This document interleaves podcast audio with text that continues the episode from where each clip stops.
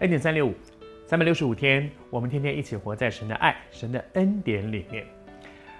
这段时间，我们说蒙福的人生，我们透过以撒，以撒这个人在的生命当中，他不像啊他的孩子雅各，雅各是一个非常聪明、非常会抓、非常努力、非常好，看到哪里嗅觉很敏锐，那里有好处，马上去那里去抓去抢。以撒是一个呃，雅各是一个这样一个非常认真，也非常非常有人的聪明，也非常努力的这样一个人。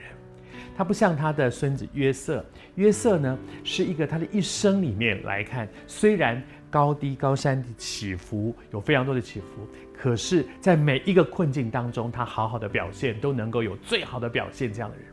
以撒没有太多了不起的表现，以撒也不是那么会聪明、那么会抓的一个人。可是，以撒生命当中有一个很好的特质是值得我们来学习的。我相信这个特质也使他的一生成为一个蒙福的人生，就是他懂得什么是要抓住的，其他的就算了，就让吧，就放手给你们。他一直是一个让的人，但是他为什么一直让？因为他知道我要去抓住那个更重要的，更重要的是什么？就是上帝的祝福，他知道上帝的祝福在他的生命当中是何等的重要，以至于他说看到那个更重要的事情要抓住，而其他的就算了，其他的让你们去。比如说他在在他所在的那个环境里面，非利士人跟非利士人的互动当中，因为他得到了很多的牛羊，很多的蒙福，很多的上帝给他的赐福。以至于呢，非利士人就嫉妒他，那个嫉妒的结果，他就离开，他就离开，他就让你们要抢就给你们，你们嫉妒我，我走开来。他一直他的人生当中就是一个让。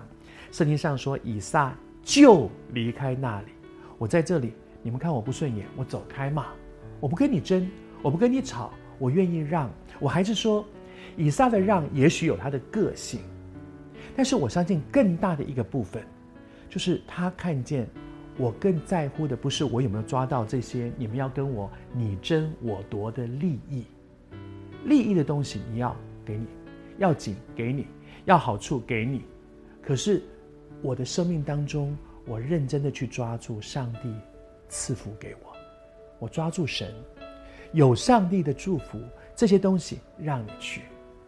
比如说你你找到。啊，全华人最有钱的一个人，你你抓住了他，你知道他很疼你，很爱你，保护你，你你你只要在他的爱里面，你就很放心了。那至于那那个人拿了我五十块，那个人拿了我八十，那个人抢了我一百，让他去啦，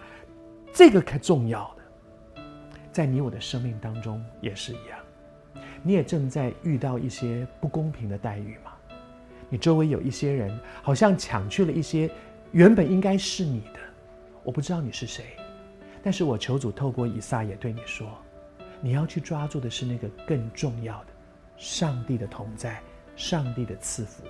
至于其他的，你让他，上帝有更大的祝福在后面要给你。让